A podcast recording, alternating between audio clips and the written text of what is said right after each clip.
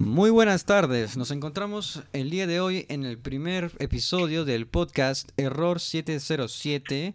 Son las seis y media de la tarde del día 18 de mayo del 2020. Bien, este podcast, eh, su propósito más que nada es para traer a ustedes, quienes nos escuchan, un poco de, de entretenimiento y a la vez temas interesantes que conversar.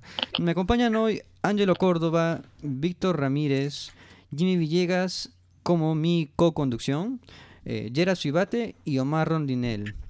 Bien, este, para el día de hoy habíamos conversado que tal vez sería una buena idea conversar sobre ciudades ficticias en la cultura popular y para lo cual yo voy a preguntarle a Víctor, este, ¿qué es lo que nos puedes decir al respecto, no? Ilústranos. Muchas gracias Iván por la palabra y bueno, este tema de ciudades ficticias es bastante interesante debido a de que los distintos enfoques que podemos encontrar, ya sea en películas, en novelas, en videojuegos, en historietas, en un montón de cosas más, hasta en artículos, es una visión de las personas que tienen eh, acerca de la visión tanto hacia el futuro como hacia el pasado, porque también tiene una visión de cómo hubiera sido ese, hubiera sido el pasado de una manera fantasiosa, ¿no? Tenemos el caso de El Señor de los Anillos y demás. Ahora, obviamente nos interesa y nos intriga más las visiones hacia el futuro porque es hacia donde estamos yendo. En ese sentido, hay varias películas muy interesantes, tales como Star Wars, como Edition y demás. Dentro de estas películas siempre hay unas cosas que, que se ve, ¿no? Que es, frecuente. Una de las cosas más frecuentes es los ciudades rascacielos, en el cual las clases altas generalmente ocupan los pisos más altos de la ciudad y mientras más te acercas al suelo es una condición de clase económica muchísimo menor, ¿no? Es algo interesante que podríamos empezar a hablar. No sé qué opinas, Ángel. Eh, sí, como justamente está hablando Víctor, es algo interesante es muy interesante hablar sobre justamente estas ciudades utópicas, estas quimeras que siempre hemos visto en las películas, en los libros, y toparnos en la realidad sería alucinante. Por ejemplo, ver la economía de Coruscant es de locos. Es pensar ahorita en siglo XX, disculpa, XXI, es pensar que, que, existe una economía así, es, es wow. Imagínate, imagínate tu país multiplicarlo por, por 10 Googles. Es, así inmenso, es así de alucinante tener este tipo de economía, ¿no? Sí, y así muchas cosas, ¿no? No solamente economía, sino también ciudad, este, dentro de esas ciudades, del bloque de ciudades, ¿no? Entonces, es algo que es, es, algo alucinante, ¿no? Así que, sí, es algo muy interesante, ¿no? ¿Y qué opinas, Iván, sobre esto también? Completamente alucinante. Bien, esto... Bien, de paso para aquí en mi co-conducción, Jimmy Villegas, me gustaría que él pudiera decir algo al respecto.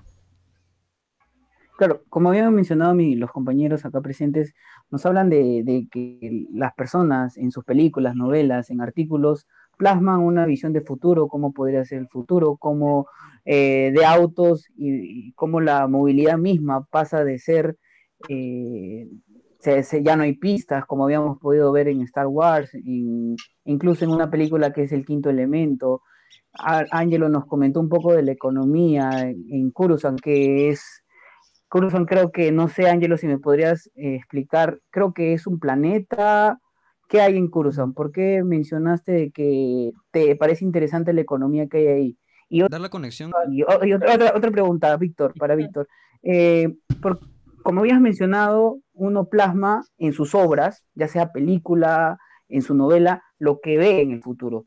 ¿Tú crees que como estamos ahora, es una visión del futuro de aquellos que nos pensaron en el pasado, de cómo estamos ahora? ¿Es algo crees que fue pensado con algunas generaciones anteriores? Eh, ¿O ¿Qué es lo que creen? Bueno, para todos, ¿ah? para todos. La pregunta es para todos. Respecto a eso, simplemente deberíamos ir al pasado, no mucho, hace 60 años, 70 años atrás, en el cual creían que en el 2017, 2020 íbamos a tener patinetas voladores, íbamos a tener autos eh, volando por los aires y demás. Ahora, lo interesante aquí es de que la densificación de nuestras ciudades sí podría ir o llevarse de acá un futuro de, de 100, 2000 años a una interpretación de que la mayoría de, de las ciudades en el planeta puedan ser ocupados por rascacielos, ¿no? Pero cada vez que están ocupados por rascacielos, estos rascacielos, ¿cómo están distribuidos? Vemos que hay una propuesta que existe, porque en realidad es una propuesta ficticia, ya que existen cursos en Star Wars, de que las clases altas, que son más pudientes, viven en los pisos más altos de los rascacielos y se trasladan a través de naves hacia otros rascacielos, ¿no? ya sea hacia el palacio de, de, del emperador, eh, etcétera, etcétera, o sea, sus lugares, distintos lugares de trabajo. Y sin embargo, la clase menos pudiente es la que vive en los pisos más bajos de, de ¿no? donde ocurren también un montón de crímenes, la vida es más este, complicada, más difícil, más cochina también, y toda esta dinámica cambia, ¿no? Entonces es una dinámica cambiante, pero que sin embargo podría razonarse incluso hay un proyecto ahorita en China, que no recuerdo bien el nombre, voy a buscarlo, en el cual ya hay un proyecto de túnel que une rascacielos. Es interesante porque es un túnel wow. que une rascacielos como un espacio público para los rascacielos a niveles superiores. O sea, vemos que quizás esta, esta, esta especie de ficción se va volviendo realidad, ¿no? Entonces, quizás estos arquitectos que han diseñado, planificado este tipo de visión, lo pensaron por, a raíz de una película que vieron y lo trataron de plasmar en una idea real. O, o, otra consulta eh, para, para ayer. De, hable, comente, comente. Ah, ya. Justo algo que me gustaría justo comentar lo que acaba de decir este Víctor es de que, mira, eh, muchas veces, o más o menos en la ficción, lo que se proyecta como en un futuro, o se estaba proyectando, se imaginaba con patinetas voladoras o con una revolución tecnológica, porque más o menos creo que estamos hablando de los años 70, 80, Volver al Futuro, esas clases de películas en el cual se proyectaban un futuro así similar. Pero, por ejemplo, cuando estamos hablando de ciudades postapocalípticas, por todo este tema que estamos viviendo del calentamiento global, lo, la naturaleza que golpea al hombre, toda esa cosa, ahora se tiene otra proyección en el cual el hombre ya no es tanto el intérprete de, cambiar su ambiente, sino la misma naturaleza es la que va eh, cobrando poco a poco el espacio que se le ha sido retirado. Eso se le puede ver en películas como Que Soy Leyenda o hasta en juegos de, de Last of Youth, en el cual este, la misma naturaleza com comienza a recuperar el territorio que ha sido perdido por parte de las ciudades. Y también otro tema que bueno, me pareció súper interesante es que cómo es tanto que se están desificando tanto, tanto la ciudad, que hasta, mira, el mismo transporte, transporte público, si no me equivoco, hay un tren que está por China que atraviesa un edificio, o sea, ya se están dando esas primeras matices de ciudad tan aglomerada, tan que hasta el mismo, los mismos cielos se están saturando, que ya aparece esos futuros este, tipo cyberpunk, en el cual rascacielos enormes, abajo todo sí que se encuentra desolado, la gente pobre, toda esa cosa, y esa clase de puentes que interconectan edificios, porque al final estar bajando hacia el nivel cero, hacia el nivel es, es lo mismo que irse a un gueto, así por así decirlo, en las ciudades de Brasil, o bueno, o un pueblo joven acá que normalmente este, son lugares muy peligrosos, o sea que ya la gente con cierta clase no se atreve a pasar por esos lugares. Este, hola, ¿me escuchan? Dale, dale, dale. Sí, Omar, te escuchamos, dale. adelante. A ver, con respecto a lo que dijo Jimmy, ¿no? Que si somos o no quizás una proyección futura de alguien que ideó un, quizás una en, en su época una idea de, un, de una ciudad futurista. En cuanto, yo creo que en sí la visión futurista es dependiendo de cada persona este, que imagine o, o tenga un, una idea en mente. Porque, por ejemplo, en la ciencia ficción, antes de que ocurriera toda este, esta revolución del universo Marvel, ¿cómo imaginábamos que era la ciudad de Asgard? ¿Cómo interpretábamos nosotros que era, este, por ejemplo, la, la cultura este, nórdica? Nos imaginábamos que era este, bárbaros que mataban quizás este, monstruos o o estaban junta, conjuntamente este, más, li, más ligados a la, a la, tierra que a la tecnología. Muy medieval. Pe, pero ahora, después de haber visto todas las películas de los Vengadores, Thor 1, 2, 3, ¿cómo imaginas Asgard? Es una ciudad completamente futurista. Claro, ahí ya tiene que Sí, ver la sí concepción de los creadores de contenido. Exacto. Todo algo muy místico. Es- ya todo tiene que ver ahí con tecnología y magia. Ya no es la, ya no es la parte medieval como podríamos ver en, por ejemplo, en Cómo entrenar a tu dragón, que también tiene que ver con, con cultura nórdica, porque hacen referencia mucho a los vikingos y todo es, toda esa cultura, pero son completamente distintos y es la misma cultura. Claro, Omar, pero Ah, también este, habría ah. que mencionar que Asgard se supone que es una ciudad idealizada, es una ciudad para los dioses o, o seres superiores, no para el, el- el pueblo normal, ¿no? Que son los nórdicos. ¿no? Claro, claro, siempre, siempre está esa, esa, esa jerarquía, porque siempre en el templo máximo, donde todo está donde se puede observar toda la ciudad, donde está el punto más, más rico de la ciudad, está el dios o el rey o el gobernador o Eh, la deidad en ese momento. Bueno, eh, eh, yo creo que en es- bajo este punto hay algo que se repite en sí en varias películas de ciencia ficción y es esta división de clases en realidad, porque vemos de que los que tienen una mejor disposición de la ciudad son las que tienen clases altas y que se han expresado ya sea en, en el sistema de Asgard, como dicen, en el nivel de palacios, o como sea en Star Wars a nivel de, de pisos altos, o ya como sea en Elysium, a un nivel ya de una nave espacial exterior a la Tierra, convirtiendo toda la Tierra en basura, ¿no? Pero creo que algo que, que es, es, es, es, este, consecuente con Sí. esto mismo es la idea de que hay, una, hay un sitio basura en, en cada, en cada una de estas, de, de estas este, películas, ¿no? Un sitio ¿Creen que es inevitable? ¿Crees que llega a eh, ser inevitable esa concepción de tener un sitio residual y otro en el cual se desarrolle normalmente eh, en el aire, por así decirlo, este, Eh, los seres que tengan mucho más poder? siendo creo realistas, yo, que- pienso que sí. Pero si, por ejemplo, tomamos el ejemplo de una- caricatura muy conocida, pero tal vez no tan, que no es tan profunda, eh, por ejemplo, el ejemplo de los, los supersónicos, ¿no? ¿Quién ha visto de los supersónicos? Ahí también se ve un poco los edificios altos y tal. Siempre enfocado a una clase media, pero jamás se enfoca o se revela otro, otros personajes que están en lo de abajo, ¿no? Es un misterio. Mm, Yo, Claro. yo a ver si me permiten un segundo, creo, creo que hemos dicho muchas cosas que son muy, pero muy, muy interesantes. Es, eh, como dice Víctor, ¿no? Hablamos de los rascacielos como quizás el próximo, mm, no tan próximo, porque hay, hay rascacielos en, en todo el mundo, pero siempre en Perú llega todo, todo después. Ahora, el rascacielos evidentemente va a depender del suelo.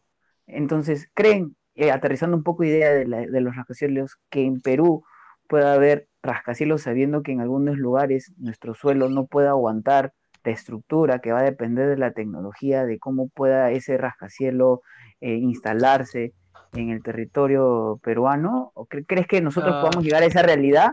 Y, ot- y otra Obvio. cosa que, que lanzo al aire es que lo, lo que había comentado, ¿no? Que Omar, que también me parece muy bueno, habla de la tecnología, pero cuando es la magia, cuando entra lo místico y escapa un poco de la realidad y se convierte en ficticio.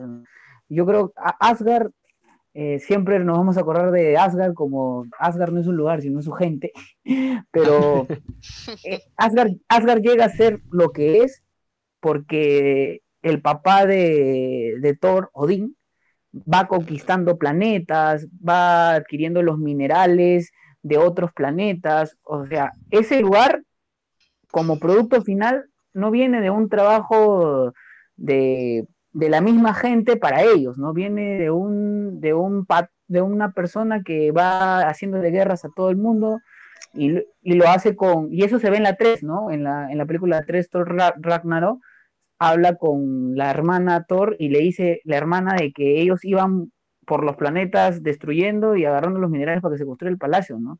O sea, ahí va un poco para explicar cómo se hizo Asgard y todo lo bello que es, pero cómo lo consiguió. ¿no?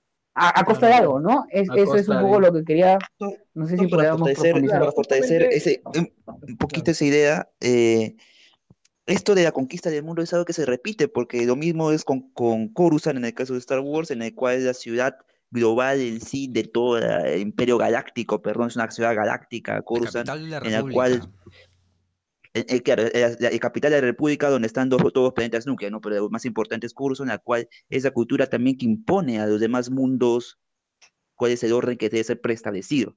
muy aparte de eso, es a donde van los recursos de todos los demás mundos, porque también hay re- recursos que se, eh, planetas que son planetas explotables. Por ejemplo, Tatooine, que es un planeta pobrísimo en el contexto de Star Wars, pero que todos esos recursos también van hacia Coruscant. Y es más, se entiende también el- este concepto de ciudad global en- dentro de, de, de Coruscant, porque en la ciudad global actualmente, en eh, mundos que vivimos, vendría a ser Nueva York, vendría a ser Tokio, etcétera, y se entiende la ciudad global el centro donde se toman decisiones que pueden afectar a nivel planetario. Por ejemplo, una, eh, y, y no, perdón, no solamente decisiones empresariales, sino también gubernamentales. Dicho sea de paso, donde las mayorías de empresas o mayorías de personas desean estar porque representan un nivel de estatus tanto económico como político de poder. Por ejemplo, una decisión que tome la central de Coca-Cola que esté en Nueva York, supongamos, va a afectar a nivel planetario a todas las demás industrias que están en distintos países del planeta. Este mismo concepto se toma en Star Wars, una decisión de una empresa, una industria dentro de Coruscant o de los senadores, afecta a nivel planetario, pero en ese sentido los, los, los, los planetas se empiezan a, hacer como planetas basuras que generan desperdicios, ¿no? Entonces es interesante cómo esto de dinámica de, de que para que un que nos tratan de im- de imponer en realidad a través de, de las películas de que para que un sitio sea próspero se necesita la destrucción de otro sitio, ¿no? Creo que ese es el mensaje subliminal que nos meten con cada película, porque también es lo mismo con Elysium.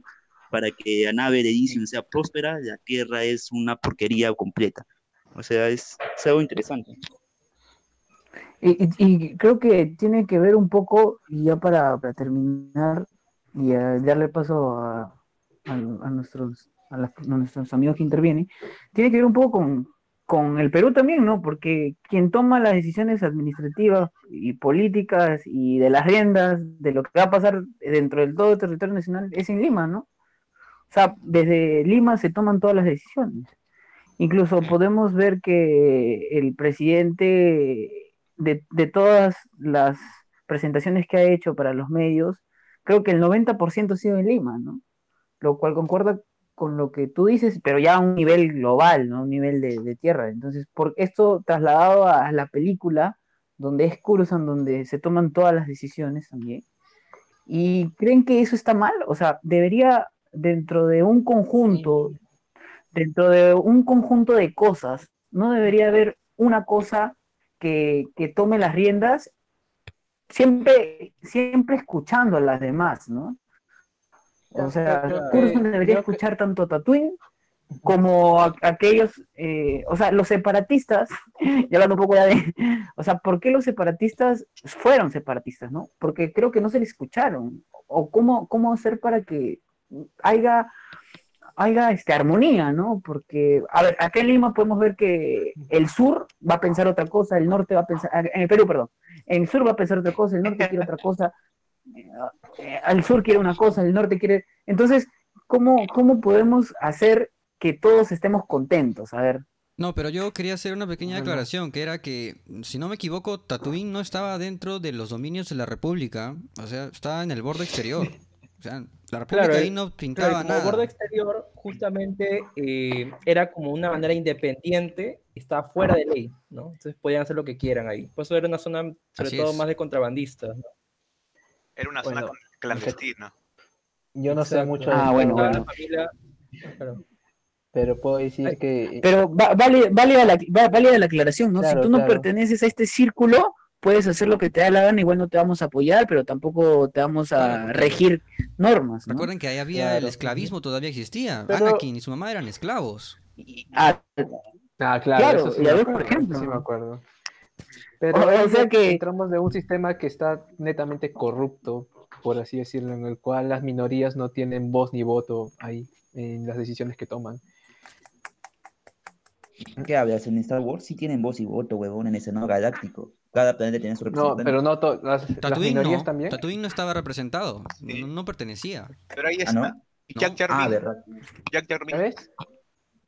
Jar Jar Binks era de Naboo. Ah, por ejemplo, esto es interesantísimo. ¿Han visto la visión de ciudad que hay en Naboo? Es completamente distinta, radicalmente distinta de la ciudad de Coruscant, porque yo siempre que he visto la, re- la reinterpretación de Naboo, pucha, es un lugar donde cualquiera quisiera estar, ¿no? Porque se ve que hay una mejor radiación con la naturaleza. El paisaje. Exacto, los, los paisajes, El el estilo de paisajismo. arquitectura que proponen, de urbanismo, es muchísimo más bello que la ciudad capital de Cuba. Así es, Kursan es, es un montón, es todo un planeta de, de ciudad, o sea, todo es rascacielos, no hay ni un solo espacio de naturaleza y no se ve ni un árbol.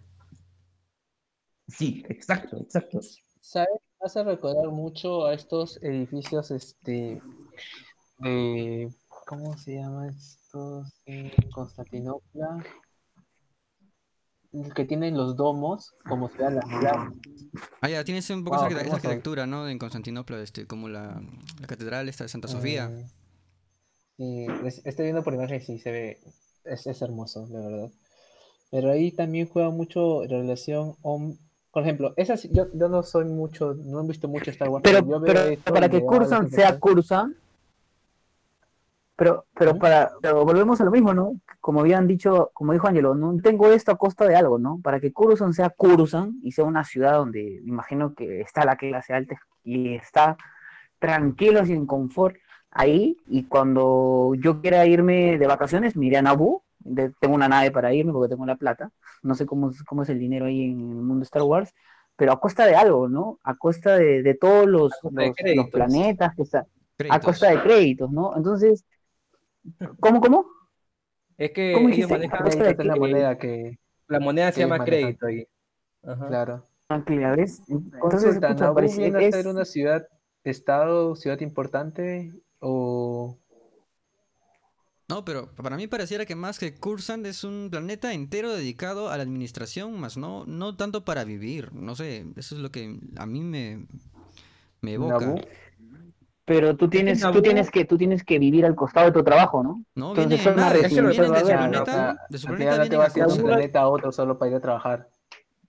Sí, lo que pasa es que Naboo Claro, eh, pues, radica puta. justamente gran parte de, la- de, de lo que se conoce como Naboo, ¿no? Eh, viene del de la novela de, de Dark Plagueis, ¿no? Justamente donde ellos explican que Naboo, eh, donde Dark Sidious realmente este, ha, ha crecido ahí, ¿no? Como el senador Palpatine, es justamente que es una zona más de diplomáticos, ¿no? Es una zona más aristocrática.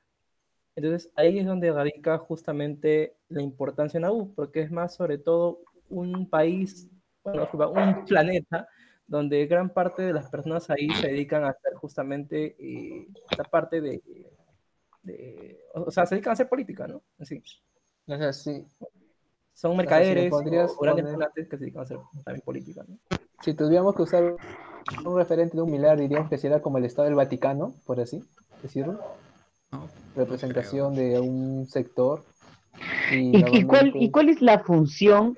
Disculpa ahí que te corte. ¿Y cuáles creen ustedes que es la función de, de la religión, de la, de- del misticismo o de los Jedi, ¿no? De esta fuerza sobrenatural, irracional en, en, esa, en ese status quo de Star Wars. O sea, de- de- o sea, ¿cuál es? Yo Jedi que me dedico a que a, a- a- o- o sea, ¿cuál es la función en sí del, Proteger la justicia. Ah, sí. Proteger Eh, la justicia, balance, pero No, no, no. El equilibrio como- más que proteger la justicia. El No, claro, equilibrio de la claro. fuerza. El equilibrio de la fuerza, exacto, ¿no? Eh, es como ver FEPAP, ¿no? O sea, FEPAP, o sea, si, vemos, si vemos, si comparamos la, la realidad, o sea, no, su- no supera la ficción, pero si vemos a, a FEPAP, Sí, es algo así en realidad. Es algo así. Ellos, ellos creen que es el nuevo Jerusalén y van a protegerlo de todo mal, ¿no? Entonces, Ese es su eh, idea. a pesar de su misticismo, es ¿no? A pesar de, de- de ese, de ese imaginario colectivo que ellos tienen, que es- pero es, es respetable, ¿no? Se respeta y, y todos respetamos la religión de todos por igual, ¿no? Y, y así es como y así es como ellos defienden, ¿no? Entonces, algo así, algo así es como es una vivencia para ellos, ¿no? Esa vivencia al final se luego genera una retribución a la sociedad. Es, es algo que es muy interesante de ver, y no solamente de ver, sino también de replicar, ¿no? Porque tú tienes una retribución a partir de, esa, de ese nivel de existencia, es decir, yo existo por algo. Entonces, ese, a partir de esa existencia genera luego un objetivo, y ese objetivo luego puede transformar una realidad, ¿no? es mi rol en la Tierra, ¿no? Claro, y, y esa realidad inclusive puede transformarse en algo utópico que creíamos que era, que era imposible que exista, ¿no? Entonces, es ahí donde radican las cosas, ¿no? Por ejemplo, ¿te imaginas hace 300 años que las personas digan, ¿te imaginas enviar un, un email de una persona que vive en China a Perú? Era imposible, Ni, era imposible. ni hablar. Enviar un, un- un correo, un, por ejemplo, un correo electrónico. Ellos imaginaban que, por ejemplo, había un artista francés, ¿no? Que en 1907 había hecho algo muy interesante, ¿no? Él había, este, él había puesto muchos retratos de cómo sería la vida en el siglo, en el siglo, en el siglo XXI, ¿no? Y, y es algo que, ¿no? Este, a veces dices, oye, es- esto, o sea, ¿qué pensaban, no? Por ejemplo, mirabas, este, están ahí, inclusive lo vamos a publicar en, en nuestro, en nuestras redes, eh, imágenes muy interesantes de cómo las personas percibían el futuro, ¿no? Por ejemplo, eh, supuestamente ellos creían que los mensajeros iban a venir con bicicletas voladoras, ¿no? A entregar los correos. Algo de locos, ¿no? O por ejemplo, que existían la- las videollamadas, pero en vez de ser videollamadas, eran que salía eh, humo dentro de la cocina, ¿no? Entonces se formaba la cara de la persona y así hablaban, ¿no? Así cosas de- interesantes. Disculpa, alguien, que, alguien está con Alguien está con Con- interferencia ahorita. interferencia. ¿Ya? ¿Todo solucionado? Ya, Ya, ya. sí, Sí, sí, calmó. Continúen, continuamos. Eh, Pero, ¿sabes? Pero. El hecho de plantearme así ciudades como lo que están hablando de Nabo y todas esas cosas, me hacen ver de que realmente es necesario tener una buena puesta en escenografía impactante para que llame la atención, o sea, en este caso, la- las franquicias de Star Wars, como, por ejemplo, también los de, hasta los mismos, poniendo un ejemplo como el de Harry Potter, eh, ¿cómo se- en, en las- el castillo, en Gryffindor, No, no, en Hogwarts. Howard. en Hogwarts, eso. Ya, pero o sea, normalmente esas puestas en escena, esa escenografía, normalmente que trata de adaptar la realidad en el cual se vive en sus mundos. En el caso de Star Wars estamos hablando de alta tecnología, en el caso de, si hablamos de, este, de Harry Potter, hablamos de los temas de la magia. Entonces, cómo los mismos Oye, autores se van... ¿Mm? Pero, pero, pero pareciera, pareciera que la tecnología nos juega un pro y un contra, ¿no? Porque yo, a ver, me pongo a me- estoy, o sea, la tecnología con la cual se hizo la película Avatar, ¿no? Eh, Avatar es un, es un, es, es- trata de un planeta, no, no sé, no recuerdo su nombre, creo que se llama Pandora.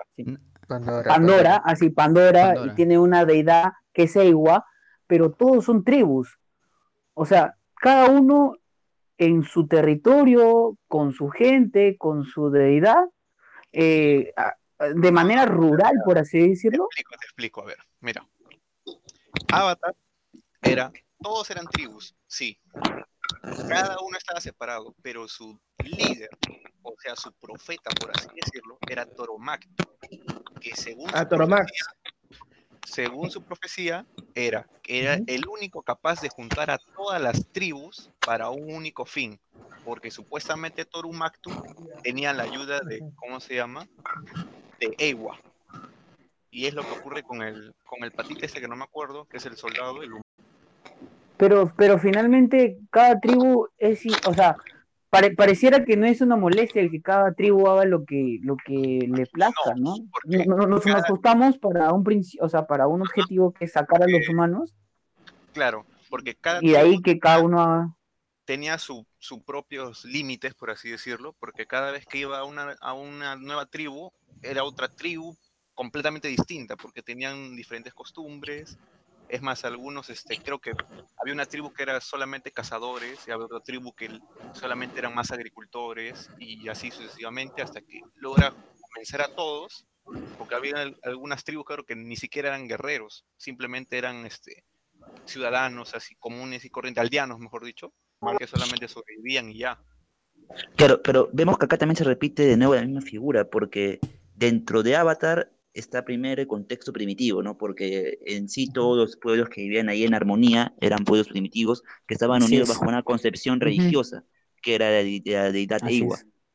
Y sin embargo, el humano es el que quiere llegar ahí a ese planeta para hacer lo que pasó también en Star Wars, hacer lo que pasó también eh, con los Asgardianos, etcétera, etcétera, etcétera. En Eh, Asgard. explotar los recursos naturales de Pandora para llevárselos a la Tierra. Sí, y no import- i- importándoles poco y, o nada que, que, que el planeta se destruya o quede totalmente colapsado, ¿no? Entonces aquí la película en la cual se centra en esta dinámica, ¿no? En cómo los, los, los primitivos, los nativos de Pandora tratan de, por todos sus medios limitados, de defender su tierra.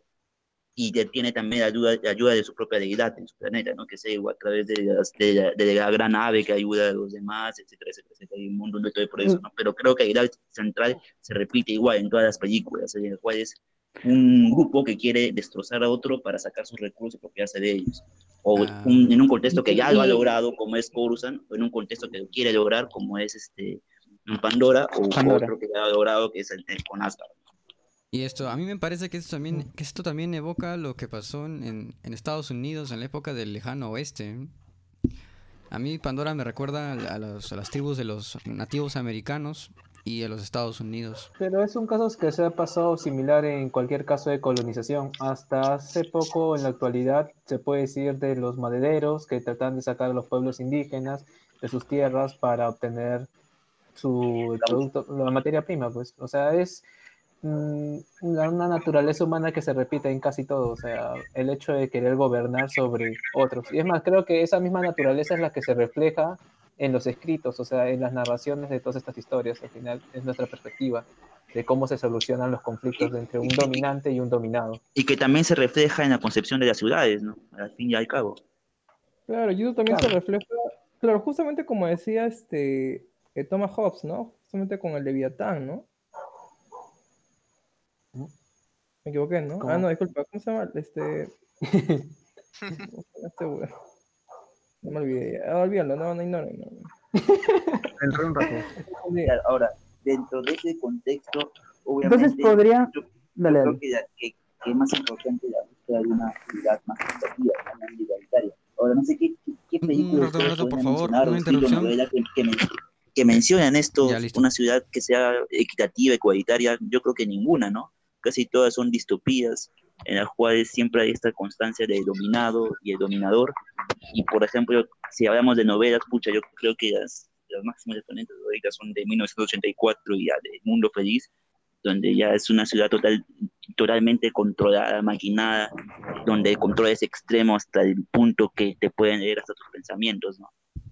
Y quizás Ah, esto de acá sí. se puede relacionar, he visto que muchas personas se relacionan con las smart cities, con el posible futuro de estas, porque en un control donde es cibernético total, como una smart city, puede llegarse a, a presentar esas situaciones, ¿no? Es, visto Ah, que es no, un nuevo esa- escenario constante. ¿Te refieres a la novela de 1984? Claro, y a de, a de Mundo Político, claro. Sí, lo que Claro. pasa es que Orwell, sí, como justamente, sí está bien, lo de Thomas Hobbes, justamente con Leviatán, es algo muy interesante, ¿no? Sobre cómo es el poder que tenemos nosotros como ciudadanos, ¿no? Pero también justamente como hizo, como hizo Orwell, ¿no?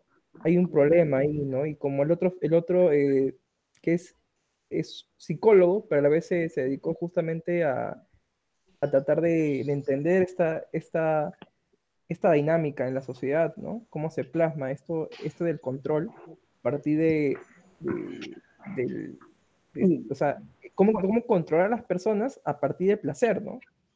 Eh, y el otro, Orwell, es Mm. cómo hacerlo frente a, al, al- a las personas con, con control directo, ¿no? Hacer el Por el miedo. Bueno, Es mantener sí, la fuerza. este, la fuerza. la creo, creo, acá, Dime. disculpe que te corte, mi, mi amigo por interno me está comentando de que ya estamos finalizando un poco, finalizando, y para sacar algunas conclusiones ya en una, en una, en una ronda final, si es que podríamos abrir, no sé qué te parece, Iván, o cómo podemos eh, hacer en todo caso. Sí, Eh, yo- hay muchas conclusiones. Eh, a mí, a mí me parece muy decepcionante, por ejemplo, cómo la condición humana, ¿no? ¿Cómo somos? O sea, a ver, en los que hemos mencionado, quizás George Lucas, creo que no, ah, no, en la- cuando quiso explicar la historia de Star Wars o, o, o la historia que se explicó en Avatar, donde nosotros somos los malos, ¿no? Donde tenemos que imponernos y ser eh, toscos y, y mezquinos y imponer lo que queremos y atacar al otro, ¿no? Cuando debería ser completamente el contrario, ¿no? Con el otro debería de crecer, ¿no? Eh, lo cual llevo a una última pregunta, no sé si me permites, Iván. Sí. Eh, muchos dicen pandemias han habido miles, han habido cada 100 años. ¿Creen que la humanidad misma, la, la gente, reflexionará, tendrá un mínimo de concientización? Porque seguimos iguales. Eh, después de una pandemia, sigui- eh, la humanidad siguió actuando igual. Después de la otra, seguimos actuando igual. ¿Creen que después de esta seguiremos eh, actuando igual? ¿O habrá un movimiento, un grupo fuerte de personas que, que sea más colaboradora, menos egoísta y más, más constructora colectivamente?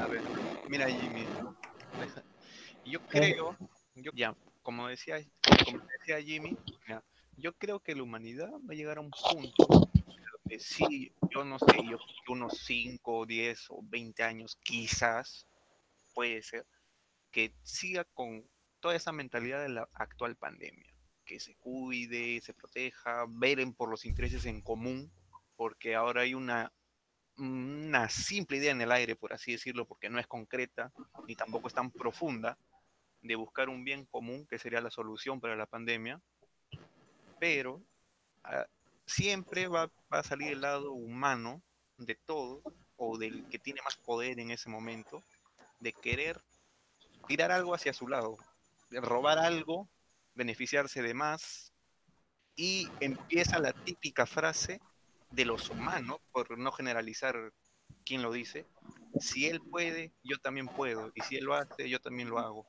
Como las farmacias, ¿no? Nuestros amigos farmacéuticos, pucha. que- Exacto, porque si una Yo, yo farmacia creo que eso A- podría ser, Mira, porque si una farmacia A sube el precio de la, del paracetamol a 8, la farmacia B dice, si él lo sube a 8, ¿por qué yo no lo puedo subir a 8.50? Ujú. Si él lo sube a nuestros 8, amigos de la Intercop.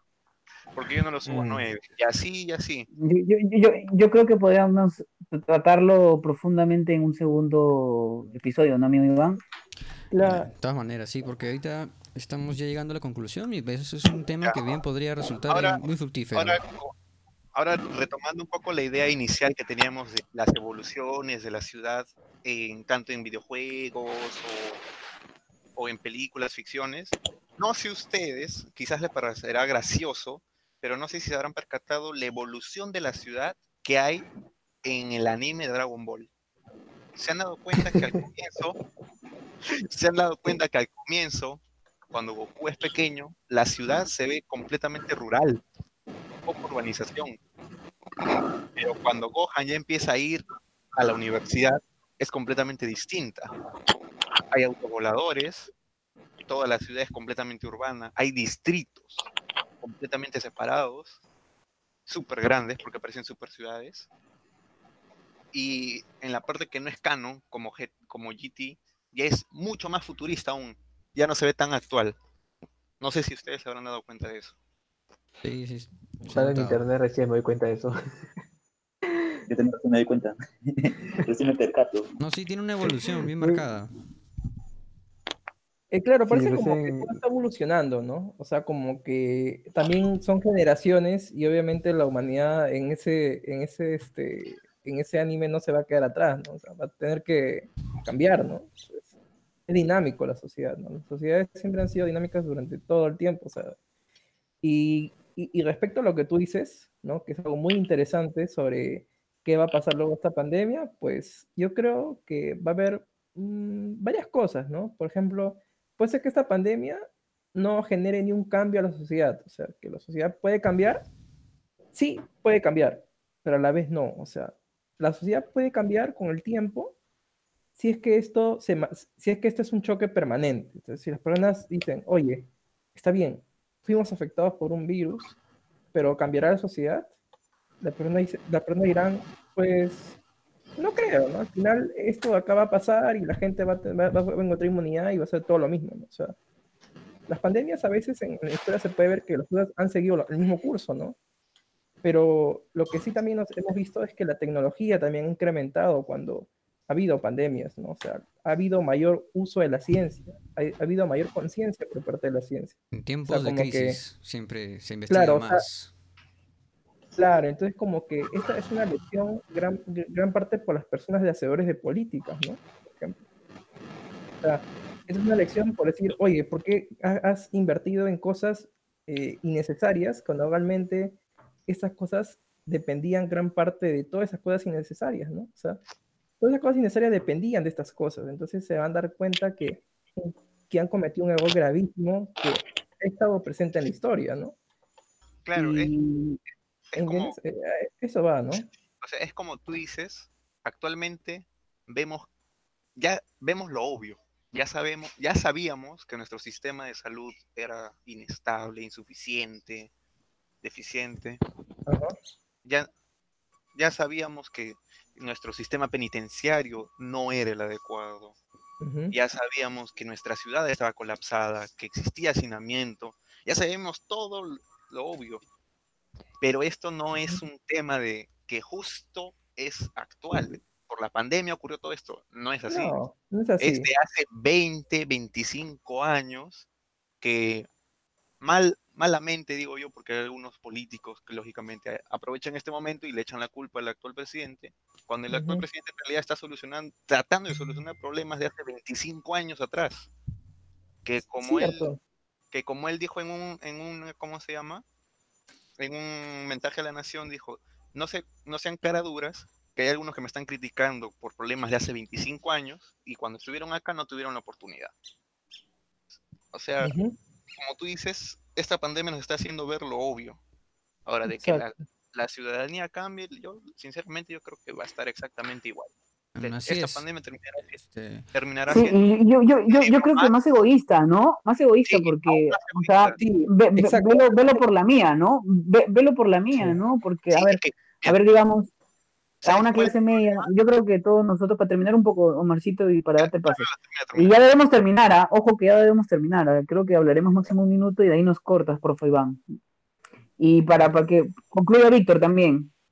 Sí, sí. O- solo. O, o creo, o creo que ya Víctor, o creo que Omar, o ya hablaste lo suficiente como para, lo dejamos para un segundo tema donde podríamos Sí, claro. explayarnos mejor, pero yo creo que Víctor, Víctor con, con Oyeraf, tú, ¿qué es lo que podrías Ah, concluir ya, para un para dar, así concretamente, ah, esta pandemia simplemente va a generar cambios a nivel este, institucional en lo que viene a ser reglas, tanto en la normativa de construcción como los centros que controlan, porque demuestran de que hay cierta eficiencia, pero a nivel de sociedad eh, va a haber un cambio, sí, más que nada por el miedo, eh, lo cual mm, muestra qué tan frágil es esto, bueno, la concepción de la sociedad, pero que va a haber un cambio, va a haber un cambio. Nada más. Eh, yo sí quisiera rescatar varias cosas de las, de las últimas intervenciones que han hecho. El principio, la primera de Jimmy, sobre que preguntabas eh, esta concepción de la humanidad, ¿no? Si pudiéramos tratar de cambiar esta mentalidad de que debe haber un dominador y un dominado. Yo creo que sí, se puede cambiar, pero esto, este cambio es progresivo y es más que nada eh, generacional, ¿no? Yo creo que en este contexto apoya bastante el hecho de la pandemia, si queremos rescatar algo positivo, que es, la que es el empuje nuevo que da la solidaridad y de unión de las personas, ¿no? que es algo que hemos podido presenciar en varios aspectos. Eh, si bien es cierto, también ha difundido algunos eventos de individualidad, también se ha difundido bastante la solidaridad. Y esto afecta bastante a las ciudades, porque justamente este germen de, Sí, de que sí. siempre existe de, de esta, este, ¿cómo decirlo? Esta dualidad, esta di- dicotomía de, de- acciones que pueden haber, son las que transforman las ciudades, porque si bien se, se mantuviera un, un, pensamiento como se tiene hasta ahora, llegaríamos a tener quizás unas ciudades como planteadas en Star Wars, como planteadas en Asgard, en las cuales podemos tener ciudades bellas por un lado, pero que son bellas a costa de destrucción de otras ciudades. Podemos Claro. tener ciudades centrales como Coruscant, pero que son ciudades centrales a nivel de rascacielos superiores y a niveles inferiores son una ciudad pésima, totalmente destrozada. Y podemos llegar de nuevo al tema de Elysium, donde tenemos una ciudad orbital y una ciudad basura que es la Tierra, ¿no? Entonces el punto es tratar de llegar a, a equilibrio, tratar de, de, de pensar una ciudad que pueda ser mejor tanto para todos que estén en cualquier nivel de desarrollo, ¿no? Llegar a una armonía. Llegar a ese punto creo que es lo más difícil. Eh, dentro de eso, quiero terminar concluyendo con una, con una pequeña, este, un cuento que, que tenía Isaac Asimov, ahorita no recuerdo muy bien el nombre, pero que justamente trataba de que llevaban unos científicos un robot hacia el futuro, porque querían saber cómo iba a ser el futuro. Y este, este, este, este robot les explica que el futuro iba a ser maravilloso, que iba a ser completamente ordenado, que no iba a haber ninguna destrucción, el ser humano había eh, perdón, se había alcanzado unas, una armonía en todas las ciudades única, que una coexistencia eh, bella entre, entre la naturaleza, y todos los científicos cuando escucharon ese robot estaban felices, oye, qué, qué bueno que, que el ser humano ha llegado a tal punto.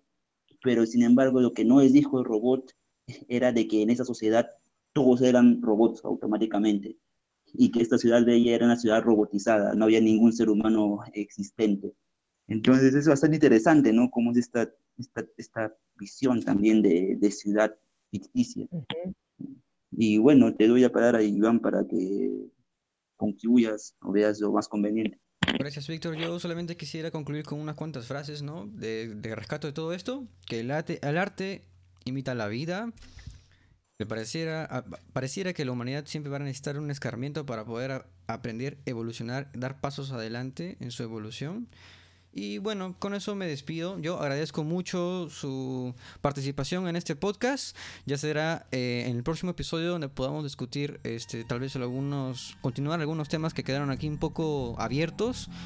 Y sin más, yo me despido. Muy buenas noches. Este será hasta la próxima ocasión. Muchas gracias.